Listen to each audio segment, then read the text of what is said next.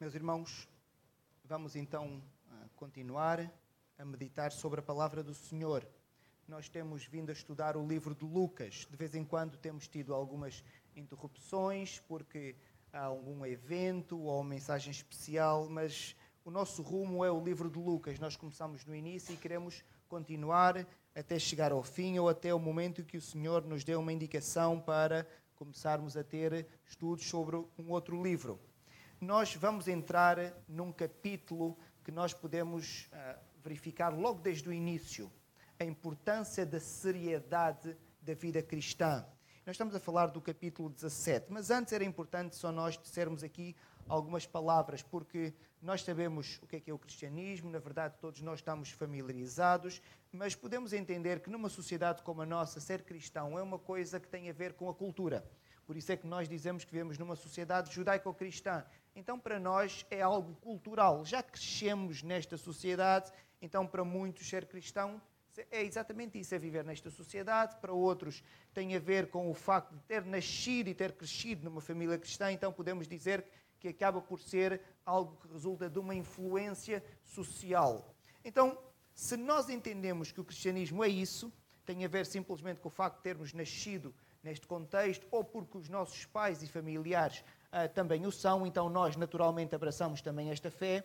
Podemos entender que então é algo que resulta daquilo que é o nosso contexto e nós abraçamos então este estilo de vida e nós nem percebemos porque que somos cristãos. Somos simplesmente porque, olha, é o sítio onde nós crescemos, é o sítio onde nós estamos. E o que isto faz é que nós abraçamos então o cristianismo, mas não de uma maneira muito séria. Porquê? Nós nem, nem nos apercebemos como é que nós chegamos a ser cristãos é isto que acontece. Só que nós devemos pensar bem o que é que é isso ser cristão e ser seguidor do Senhor Jesus Cristo. Porque a palavra cristão vem precisamente da ideia de um Cristo em ponto pequenino. E Cristo significa Messias. Então, quando chamavam aos seguidores do Senhor Jesus Cristo em tom jocoso a gozar com eles de cristão, significava que eles olhavam para aquelas pessoas, viam que era parecido com o Messias e diziam Messias em ponto pequenino. Significava que aquelas pessoas tinham um estilo de vida, esforçavam-se por ter uma maneira de viver parecida com a maneira de viver do Senhor Jesus Cristo. Isto era uma coisa séria. Porquê? Porque elas antes não eram cristãs. Elas antes não tinham aquele estilo de vida, porque as pessoas antes olhavam para elas e não chamavam nome nenhum. Significa que elas, a partir do momento que compreenderam o que era o cristianismo, mudaram a maneira de viver. Então as pessoas que estavam ali à volta olhavam e conseguiam viver. Vive de uma maneira estranha, parecido com aquele mestre que viveu aqui entre nós.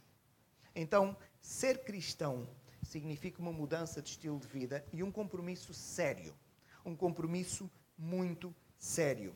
E é importante nós sabermos o que é que o Senhor Jesus Cristo pede dos, aos seus discípulos. Não sei se os irmãos já pensaram sobre isso. Eu agora digo que sou cristão, muito bem. Será que o irmão já refletiu o que é que o Senhor Jesus Cristo pede de si? Porque eu preciso saber o que é que Ele pede de mim para eu poder viver da maneira que Ele quer que eu viva. Para poder ser identificado por aquelas pessoas que olham para mim como um cristão. Então, para nós não termos uma visão errada do que é ser cristão e daquilo que o Senhor Jesus Cristo pede de cada um de nós, nós devemos analisar o texto bíblico para percebermos a seriedade de ser cristão e do compromisso que o Senhor Jesus Cristo pede de cada um de nós. Vamos ler a passagem que está no livro de Lucas, no capítulo 17. Nós vamos ler os primeiros quatro versículos, mas para hoje vamos analisar somente os dois primeiros. Apesar deles formarem um contexto coeso, na verdade vai até o versículo 10, mas nós vamos ler os quatro primeiros e vamos analisar hoje os dois primeiros. A palavra do Senhor diz o seguinte, Lucas capítulo 17, versículos 1 até o versículo 4. Disse Jesus a seus discípulos: É inevitável que venham escândalos, mas ai do homem pelo qual eles venham.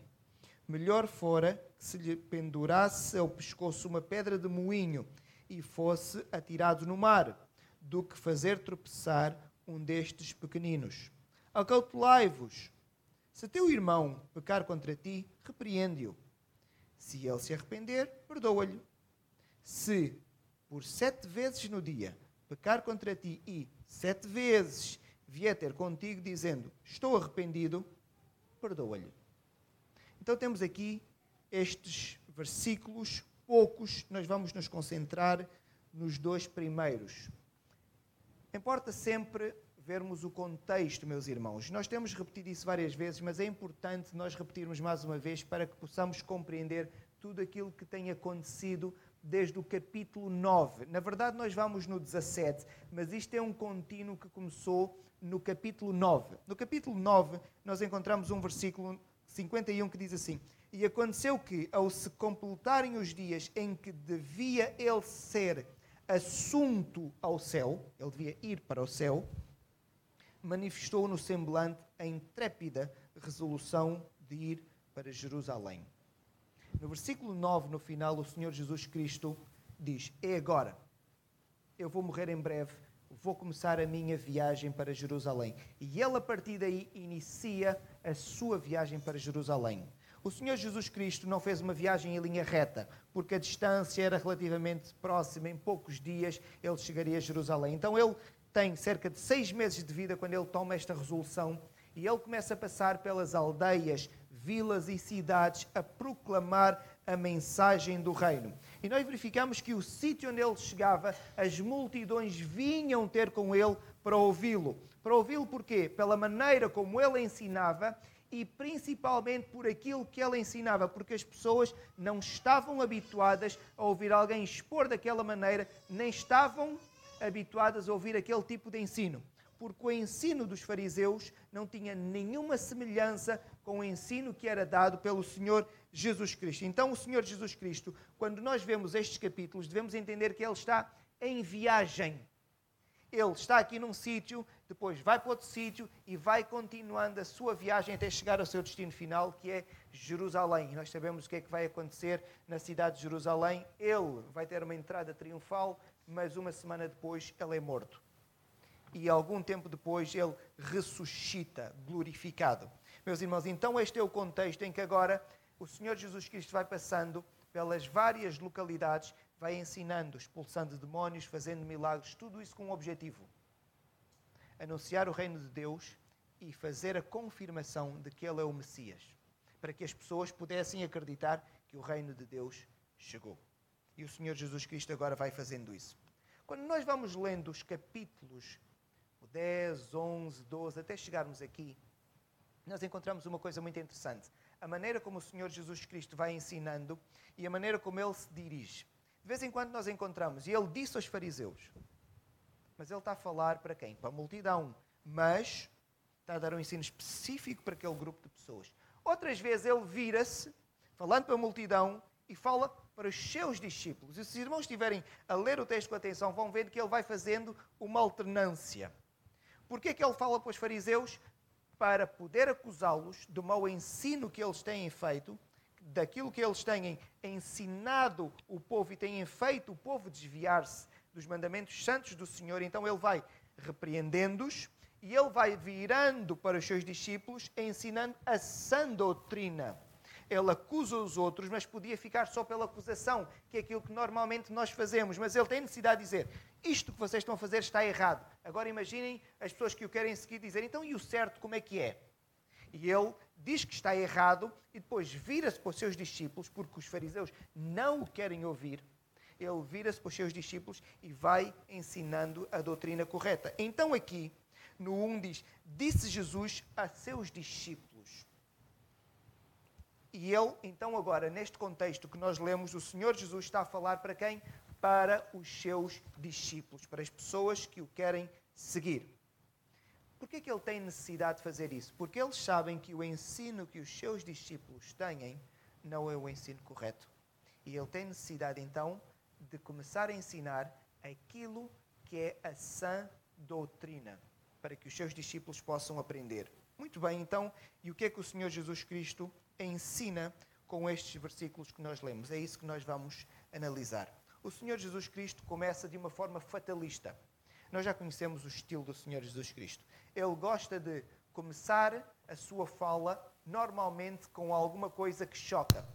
que provoca um embate. Vejam a maneira como ele começa. Disse Jesus aos seus discípulos. E nós, se calhar, estávamos à espera que ele começasse de forma delicada, de forma mansa. Vai começando e depois, mais tarde, lá poderá dizer uma coisa mais forte. Ele diz logo: é inevitável que venham escândalos. Ele começa logo de uma forma fatalista. Ele está a dizer: não há nada que vocês possam fazer. Vão acontecer aqui coisas vergonhosas entre vocês. Ele já está a dizer o que é que vai acontecer. O que é que significa aqui escândalo? Em algumas versões, onde encontrar tropeço, onde encontrar outra palavra.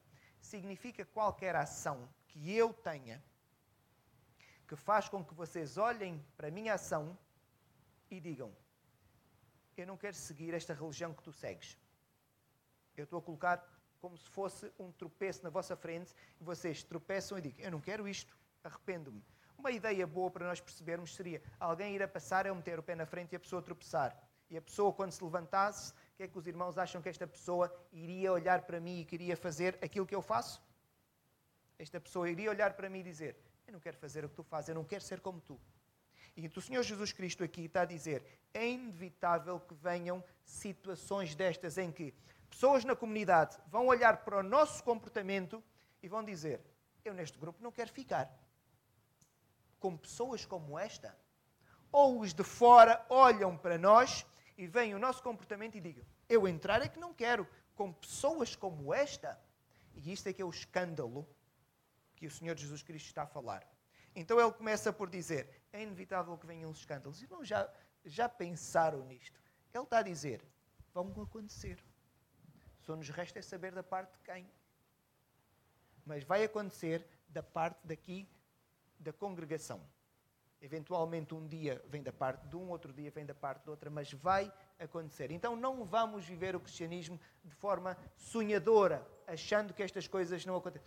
Acontece e vai acontecer. O Senhor Jesus Cristo já o disse de forma fatalista. Ele já o disse de forma fatalista.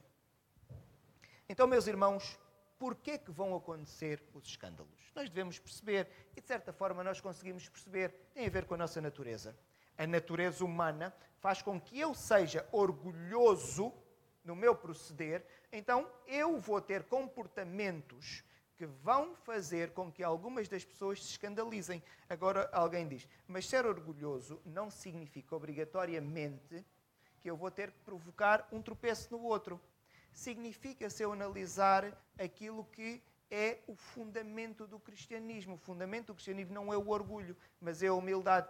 Desde o momento em que eu sou orgulhoso, eu estou a ter um comportamento que vai contra aquilo que eu ensino do Senhor Jesus Cristo, meus irmãos.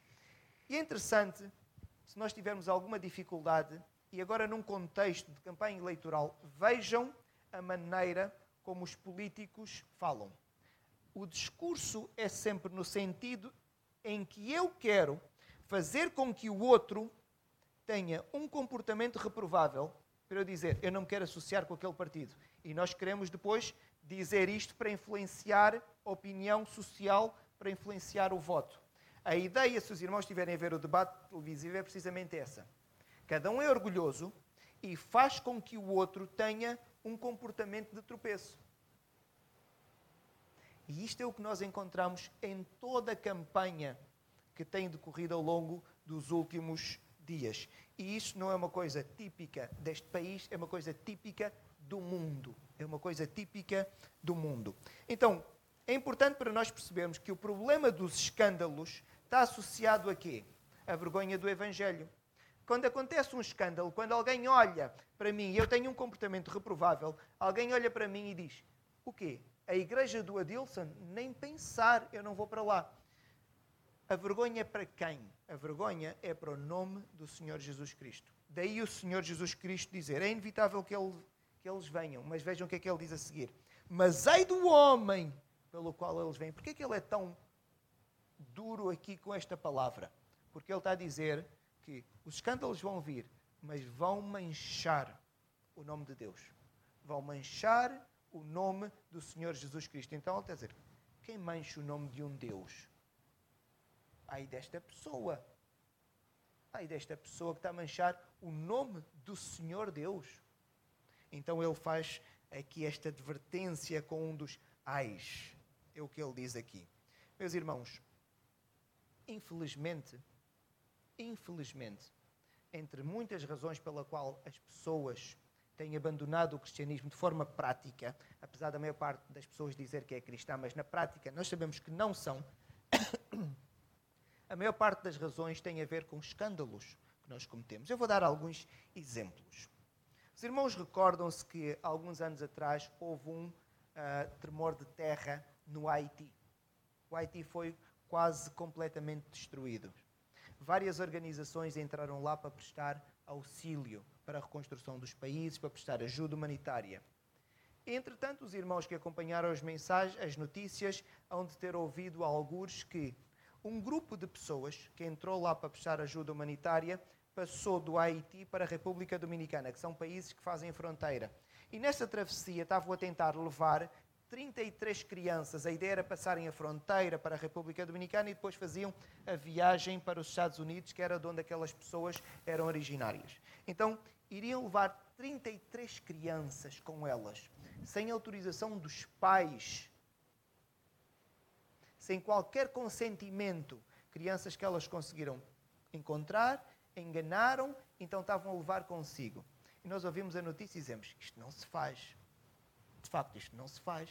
Não há como defender. É indefensável tirar crianças, aproveitar a tragédia. O problema para nós, quando ouvimos essa notícia, é que percebemos que eram de uma igreja batista. Como é que o mundo ouve esta notícia e fica indiferente? Como é que o mundo ouve esta notícia e fica indiferente? Poucas semanas atrás ouvimos aqui no país um pastor no norte, e as notícias fazem questão de colocar, pastor evangélico, que prestava auxílio à imigração ilegal. Alguém prestar auxílio à imigração ilegal, nós já sabemos que é feio, não se faz, é mau. Mas a notícia faz questão de colocar ali, pastor evangélico. Nós. Como é que o mundo vê esta notícia? O que é que vai pensar? Vai dizer, associar-me àqueles que adoram aquele Deus. Então, estes comportamentos fazem com que as pessoas do mundo e dentro da comunidade, imaginem na comunidade desse pastor, algum irmão mais novo na fé, o que é que ele vai fazer? Provavelmente vai sair da igreja. Faz isto aqui, o próprio pastor, e sai. Estamos a falar de escândalos que são cometidos dentro da igreja do Senhor Jesus Cristo. E isto faz com que o nome da igreja, o nome do próprio Deus, o nome do Senhor Jesus Cristo seja ridicularizado. Então o Senhor Jesus Cristo, com isto, está a alertar que nós devemos ter um comportamento sério. Nós não podemos viver desta forma que pode comprometer o nome do próprio Deus. Mais um exemplo, meus irmãos. No início da pandemia, alguns, alguns líderes religiosos eh, no Brasil disseram que com oração nas ruas a pandemia iria desaparecer. Então é publicitado nas televisões, em ruas movimentadas, pessoas ajoelhadas e começam a orar. Eu não vejo um problema com as pessoas orarem na rua ou noutro local qualquer e de joelhos ou noutra posição qualquer, não vejo problema. O problema era naquilo que eles diziam. Eles garantiam que por estarem a orar a pandemia ia desaparecer. Facto, a pandemia desapareceu. O que é que agora as pessoas que viram aquele comportamento daquelas pessoas que foram instigadas pelos seus líderes religiosos vão dizer: é um escândalo para o Evangelho. É um escândalo. Porquê? Pessoas que se calhar até estavam a tentar ter uma aproximação do Evangelho olham para aquilo e dizem: Eu não quero associar-me a isto. Associar-me a isto. São mentirosos, dizem que a pandemia vai desaparecer. Não desapareceu, piorou. Porquê? O Senhor Jesus nunca disse para orarmos e fazer desaparecer pandemias. Ele disse sim que devemos orar, mas ele alguma vez deu garantias que vão desaparecer pandemias? Nunca. Então nós devemos viver o cristianismo com muita seriedade, porque a fazermos estas coisas nós estamos a provocar tropeço aos de fora e estamos a provocar tropeço aos de dentro. A verdade é que houve uma clivagem muito grande dentro do mundo evangélico no Brasil, precisamente por causa disto. Estamos a falar do Brasil como podíamos falar do contexto português. Mas é, é, mais mediático também pelo número de pessoas que o Brasil tem que segue a doutrina e a fé evangélica, meus irmãos.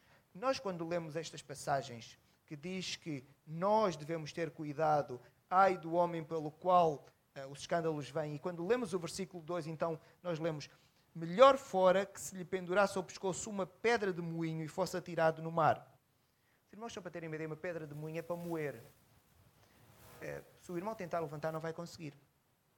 Então agora imagine colocar uma corda, amarrada a pedra, ata a corda ao seu pescoço, no mar com profundidade, atira a pedra ao mar. Sabe o que é que vai acontecer a seguir? Quando a corda começar a entrar e terminar, vai a seguir e não vai conseguir nadar. Então o que o Senhor Jesus Cristo está a fazer aqui é uma advertência severa. Ele não está a dizer é melhor a pessoa suicidar-se, não. Isto aqui ele está a dizer é severo que não pode haver escândalos. E a pessoa que fizer, é melhor ter mesmo muito cuidado. E nós pensamos que esta passagem é uma daquelas muitas que a Bíblia tem que nos dá aqui uma ameaça, mas a verdade é que nós vamos vivendo as nossas vidas. Oh, se calhar é um exagero. Bem, para aqueles que acham que é exagero, vamos analisar alguns textos bíblicos e tentar ver mesmo se é exagero ou não quando as pessoas cometem escândalos. Comportamento. Vamos começar. Eu vou ler 1 Samuel 2,22. Diz assim: Era, porém, Eli, já muito velho, Eli era o sacerdote, e ouvia tudo quanto seus filhos faziam a todo Israel e de como se deitavam com as mulheres que serviam à porta da tenda da congregação. Eli era o sacerdote, os seus filhos auxiliavam no serviço sacerdotal. Os filhos de Eli eram homens, vejam como é que a Bíblia os caracteriza, eram homens diabólicos. Eram homens que se deitavam com as mulheres na frente, podíamos dizer, da igreja. Na altura de oferecer o sacrifício, a parte que devia ser do Senhor, eles aproveitavam para eles. Eles violavam todos os princípios, eles profanavam a celebração do culto. As pessoas que iam para ofertar viam aquilo, achavam feio e eu acredito que muitas pessoas deixaram de oferecer sacrifício. Eles fizeram os outros terem aquele comportamento. Se não ofereciam sacrifício, não pediam perdão pelos seus pecados. Estão a ver o que é que o comportamento daqueles homens fazia. E agora nós achamos que isto são versículos que nós lemos. Vejam agora a ação divina. 1 Samuel 2, 30 e 33. Portanto, diz o Senhor, Deus de Israel: Na verdade, dissera eu que a tua casa e a casa de teu pai andariam diante de mim perpetuamente. Esta palavra entristece quando nós lemos. Deus tinha feito uma promessa à família de Eli, disse: A tua família, eu vou fazer um acordo e vai andar perpetuamente para sempre, e vocês vão ser os sumos sacerdotes.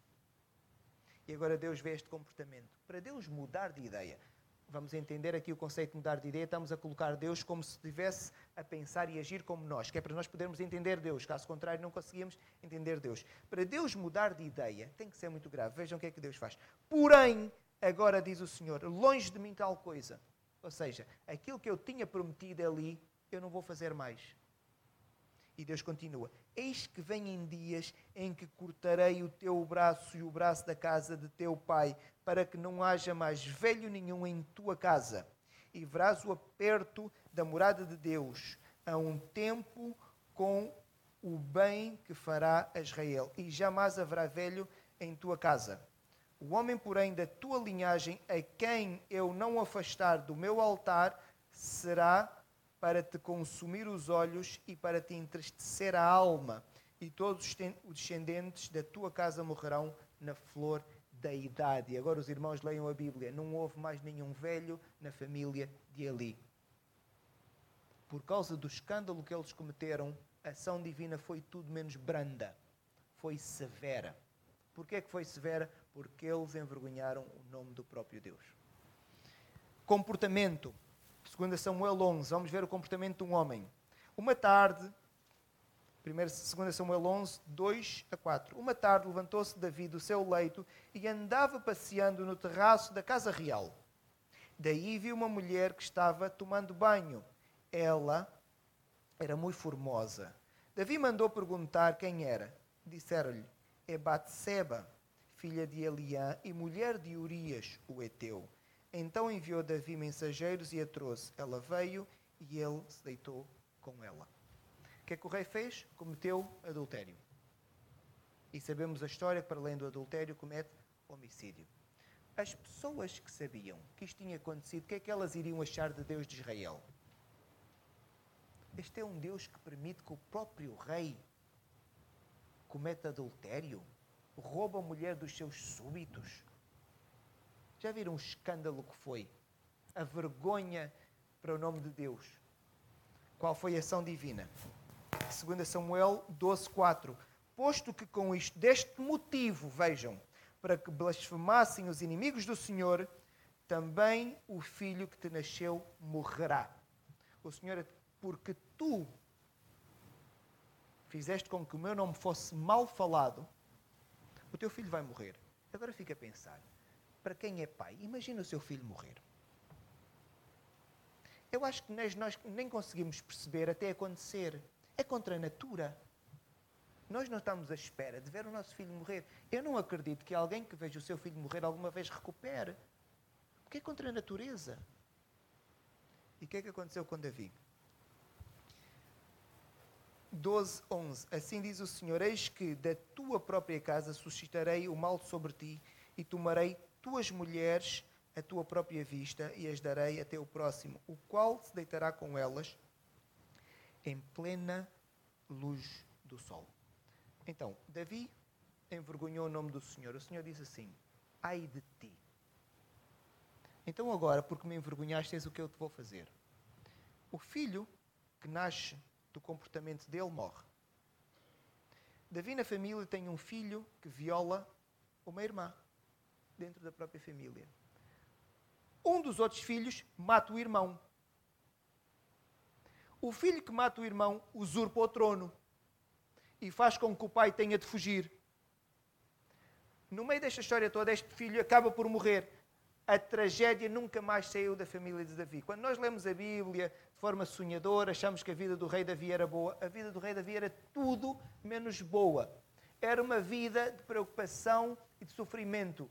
Estava, Davi tinha mais problemas dentro da própria casa do que com os seus inimigos. Com os seus inimigos, Davi nunca teve problema, venceu todas as batalhas nunca conseguiu vencer o problema da sua casa. Porquê? Deus deu-lhe este castigo. E nós agora lemos estas histórias e pensamos que isto não nos pode acontecer. Deus é o mesmo. Deus é o mesmo. A maneira como nós nos comportamos, Deus está atento. Deus está a ver. Deus pede seriedade. Foi a questão que nós colocamos no início. Como é que Deus, como é que o Senhor Jesus quer que nós vivamos? De forma séria, para nunca manchar o nome de Deus. Nós temos vivido desta forma? Nós temos vivido desta forma. Esta é a questão que nós devemos colocar. E agora nós dizemos: não acredito que seja bem assim. Vamos ver se nós de facto às vezes não somos escândalos. O irmão já foi mexeriqueiro.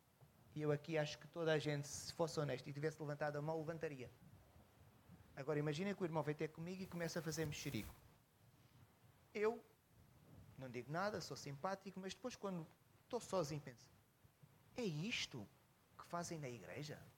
Então ele está comigo, o outro não está presente, ele está a falar do outro. É isto. Agora imaginem que eu sou mexeriqueiro com um colega do trabalho, que é na minha igreja e começa a falar mal do irmão. O que é que o colega do trabalho, com alguma lucidez, vai pensar?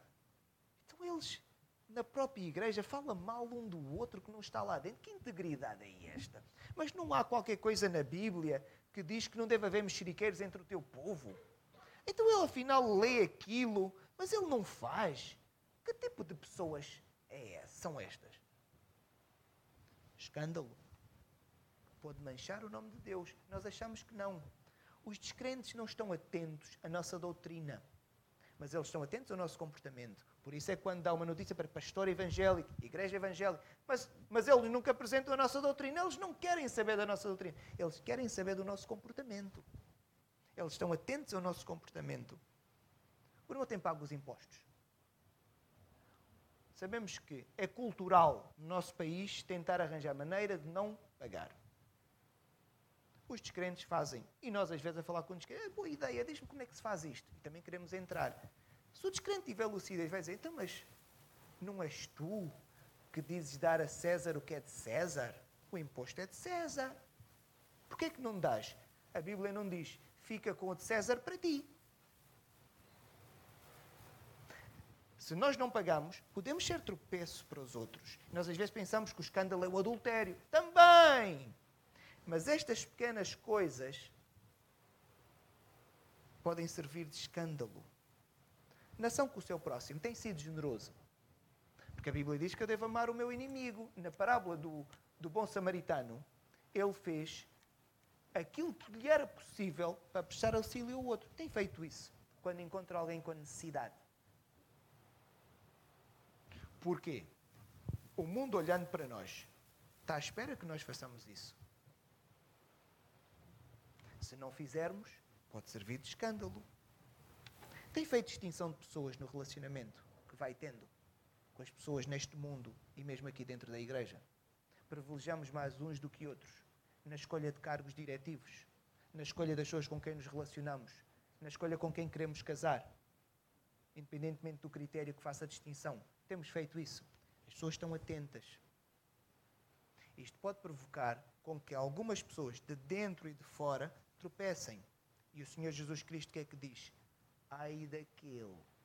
Podemos entender que o Senhor Jesus Cristo é como se fossem os pais que ameaçam os filhos. Ai de ti se fizeres isso. E um filho atento sabe que é melhor não fazer. Eu vou falando por experiência própria, apesar da rebeldia dos meus filhos, que às vezes vão desafiando. Mas eles sabem, quando falo com seriedade, se desafiarem, há uma consequência e não há nada que eles possam fazer. A consequência vai ter de vir. Porquê? É um desafio. Eu estou a dizer, ai de ti. E é o que Deus está a dizer. É o que o Senhor Jesus está a dizer. Ai de vocês. Se o escândalo vier da vossa parte. Que característica, então, meus irmãos, para finalizarmos, tem de ter o cristão para não provocar escândalos? E é isso quando nós lemos esta passagem havemos de encontrar. O Senhor Jesus Cristo está a falar para os discípulos depois de ter falado para os fariseus. O que caracterizava os fariseus era o orgulho. O fariseu acordava e agradecia a Deus por ser quem era, por se considerar importante. Os fariseus eram caracterizados pelo orgulho e desdenhavam de tudo o resto. Eles ensinavam a doutrina, a lei aos pecadores, mas não queriam associar-se com eles, achavam-se superiores. Tanto que eles até diziam: Eu não sou pecador como tu. Então o Senhor Jesus Cristo, quando está a ensinar isso aos seus discípulos, ele está a pedir que os seus discípulos, para não serem como os fariseus, para terem uma característica, é a humildade. Então o Senhor Jesus Cristo está a pedir que os seus discípulos sejam humildes. Se eu for humilde, eu vou me rebaixar diante do Senhor Jesus Cristo e vou seguir os seus mandamentos, então não vai haver advertência. O irmão, alguma vez, se tiver um filho humilde, e aqueles que são pais sabem, alguma vez virou-se para um filho humilde e disse: Ai de ti! Nós não fazemos isso. Quando o filho é soberbo, quando o filho é desafiador, quando o filho é humilde, nós não temos esta ação. Porquê? É tudo mais fácil. O filho obedece ao pai. Então, a característica que o filho de Deus tem que ter para não fazer isso é a humildade. E vejam o que é que Deus tem a dizer sobre os humildes e sobre os soberbos. Porque o Senhor Jesus Cristo faz sempre uma distinção entre os fariseus e os seus discípulos. Porque Ele quer que os seus discípulos sejam tudo aquilo que os fariseus não são. É o que Ele quer. Então vejam, Provérbios 3,33. Ele esclarece, ele escarnece dos escarnecedores, mas dá graça aos humildes. Tiago 4,6. Deus resiste aos soberbos, mas dá graça aos humildes. 1 Pedro 5,5 Deus resiste aos soberbos, contudo, aos humildes concede a sua graça. Por que razão a Bíblia tem tantas informações, tantas indicações sobre a humildade? Porquê? Podíamos pensar. Porque o que domina neste mundo é o orgulho. E volto a dizer, vejam os debates televisivos o que é que domina? O irmão não encontra um pingo de humildade na maneira como eles falam. Cada um é mais arrogante do que outro. Eu sei fazer, eu fiz bem. E tudo que os outros fizeram está errado. Não há virtude em nada do que os outros fizeram. Só cada um é que sabe aquilo que faz. E isto é um traço do discurso neste mundo. O bom atleta que nós gostamos é aquele que diz: Eu sou o melhor do mundo. E nós dizemos: Aí está alguém que diz a verdade. E nós dizemos que aquilo é virtuoso e nós já somos influenciados por este ensinamento mundano e achamos que aquilo é virtuoso. O Senhor Jesus Cristo nunca ensinou isso. Então, por que é que ele fala tantas vezes contra a soberba e tantas vezes a favor da humildade? Porque ele quer que a característica da religião cristã seja precisamente o que? A humildade. A característica do crente, o crente deve ser reconhecido como uma pessoa humilde. O humilde paga impostos, não tenta fugir. O humilde não mente. Sujeita-se. Ainda que fez um erro, a melhor maneira de fugir a um erro é mentir. Sujeita-se. Eu não vou fazer isto. O humilde não copia no teste, submete-se a sua condição não ter estudado, está a fazer o teste e eu não vou copiar. Isto não está certo para com aquelas pessoas. O meu colega está ali ao lado e estudou. Não está certo e depois eu tenho melhor nota e concorro ao trabalho e passo-lhe à frente. O humilde não faz isto. Então o que o Senhor Jesus Cristo com isto está a dizer, não façam isso ai de vocês. Sejam humildes. É o que Ele está a pedir. Porque no mundo o orgulho é aceitável, na igreja não. Tiago 4,10 diz assim: Humilhai-vos na presença do Senhor, e Ele vos exaltará. Nós queremos a glória do mundo, nós devemos procurar a glória de Deus. Uma coisa interessante sobre este texto, meus irmãos, que há um texto paralelo em Mateus. Em Mateus, no capítulo 16, pela primeira vez o Senhor Jesus Cristo fala sobre a igreja. Os irmãos agora leiam Mateus 16 e é a primeira vez que o Senhor Jesus Cristo fala sobre a igreja. E depois continua a falar, a falar 17 e entra no 18 e dá a primeira instrução direta. O 18. A primeira instrução direta que o Senhor Jesus Cristo fala, tá? É precisamente sobre isso. É não ofender o irmão. É a humildade. O humilde não ofende o irmão. E aquilo que nós vamos encontrar depois nos versículos seguintes que nós lemos. É interessante ver que a primeira instrução que o Senhor Jesus Cristo dá à Igreja tem precisamente a ver com a seriedade no compromisso com o cristianismo e a humildade. O Senhor Jesus Cristo podia escolher tantas coisas para falar em primeiro lugar, mas escolheu esta porque quer que isto defina o cristão. O cristão é uma pessoa séria na sua crença, na sua fé, no seu viver. E é uma pessoa que vive de forma humilde para agradar próprio Deus. Resumindo, meus irmãos, podemos dizer que o cristianismo deve ser vivido com muita seriedade. E para aquelas pessoas que acham que isto é brincadeira, vejam as palavras do Senhor Jesus Cristo. Ai daquele por quem venham os escândalos. Ai daquele que fizer com que o meu nome seja manchado. Dá medo. Dá medo. Eu às vezes costumo dizer que o meu pai bateu um poucas vezes.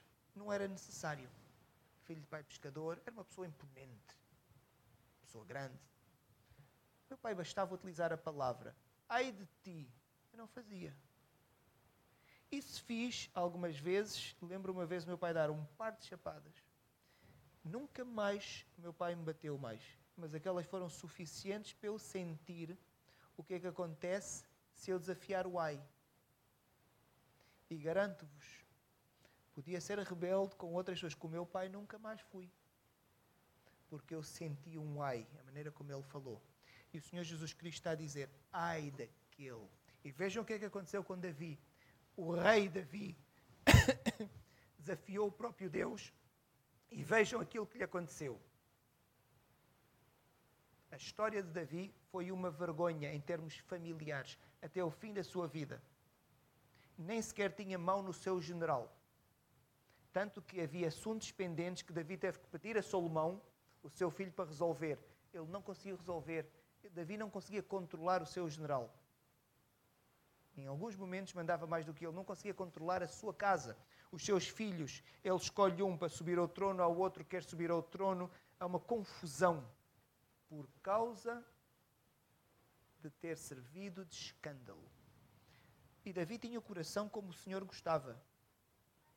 Eu não sei se o Senhor vai dizer isso do nosso coração. Então imaginem se nós servirmos de escândalo. O cristão deve viver com este receio, eu vou dizer mesmo, com medo de manchar o nome do Senhor Jesus Cristo. A única maneira de nós conseguirmos viver desta forma, de não mancharmos o nome do Senhor Jesus Cristo, é só uma: é vivendo de forma humilde.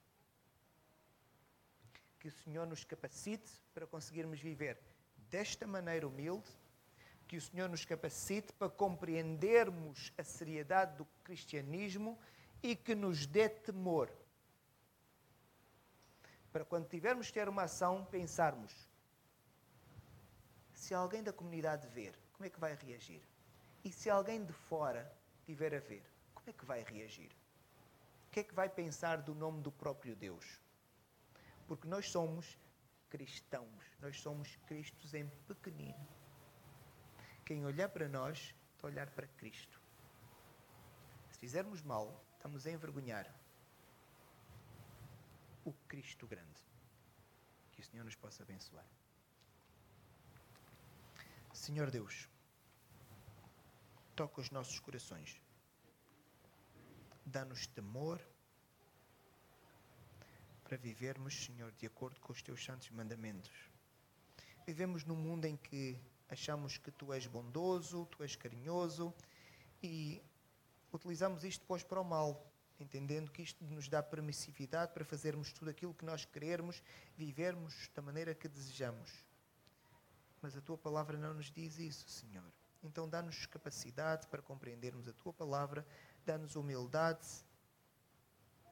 para vivermos de forma digna, para sempre dignificarmos o teu nome. E quem olha para nós, que possa, Senhor, olhar com admiração, que possa olhar e ver o Senhor Jesus Cristo, assim como Ele era, aqui. Não é fácil, Senhor. Nós somos soberbos por natureza, o nosso pecado faz-nos querer o mal, querer viver de forma dissoluta, querer o pecado, porque o pecado dá prazer. Capacita-nos, Senhor, para resistirmos e dá-nos esta humildade, Senhor, que nós não a conseguimos ter se não for com a tua ajuda. Isto nós te pedimos, no nome de Cristo. Amém.